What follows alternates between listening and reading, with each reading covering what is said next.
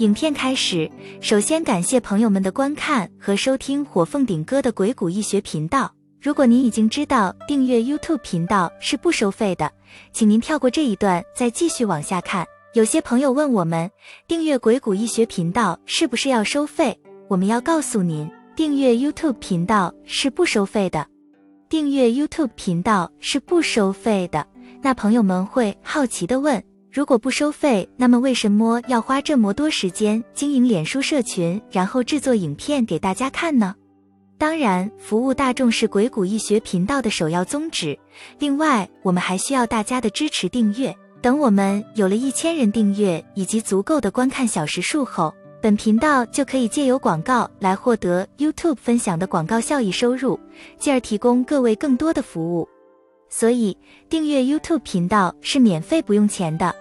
请大家多多帮忙，在影片开始前，请大家先点赞并订阅，还有点一下小铃铛，这样下回我们有新的内容，当您开启频道时，您就会看到新的影片出现。接下来就请您移动您的小手，点赞并订阅，还有点一下小铃铛，谢谢您。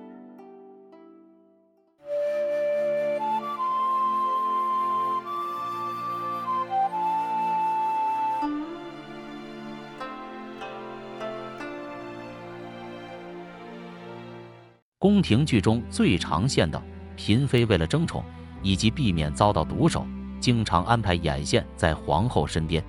一旦嫔妃得宠，升级为贵妃，甚至气势凌驾皇后之上时，皇后想反击，才发现已经满盘皆输。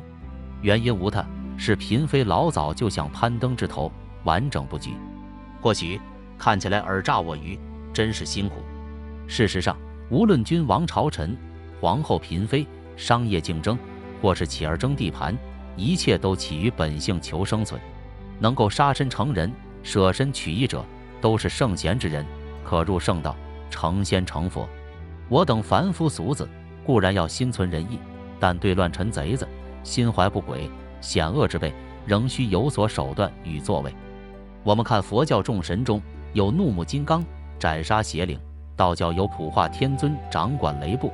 行霹雳手段，古时君王固然需要施行仁政，但对于政局更要整治朝纲，重视律法，一切如日月运行，星辰罗列，有条不紊。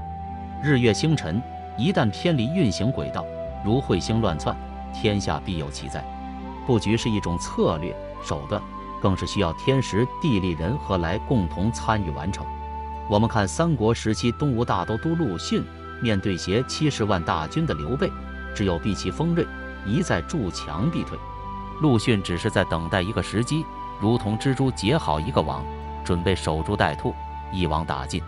果然，刘备做了军事上最大失误，退守山林避暑，让陆逊重演赤壁火攻悲剧。陆逊一直忍受官兵善笑，只为赢得最后胜利。善意者不再赢得多少棋子，而是最后一击。结束棋局，同样地，兵家不在寸土之争，或是局部胜利，而是处处设防，处处布局，让对方深陷泥沼，左右为难，无从逃脱，进而遭到全面歼灭。人生战场，胜负难论，主要不是取决于成败，而是整个战局的全面思考和布局。在冷兵器时代，都是一将一帅上阵厮杀，接着是大军的阵法作战。展开攻略城池的杀戮。自从中国火药发明，作战的战略与方式产生改变。同样的，在法国工业革命后，机械取代了人力、兽力、风力、水力的运输方式，整个生产运输也跟着巨大改变。以前，长兵器除了弓箭手之外，还有攻略城池的投石机械。士兵为了免受到弓箭弹石的伤亡，用集体盾牌保护肉身。这样的思维，在第一次世界大战，为了抵挡德军炮火阵地的机枪扫射，发明了铁壳的装甲车，但机械效能欠佳。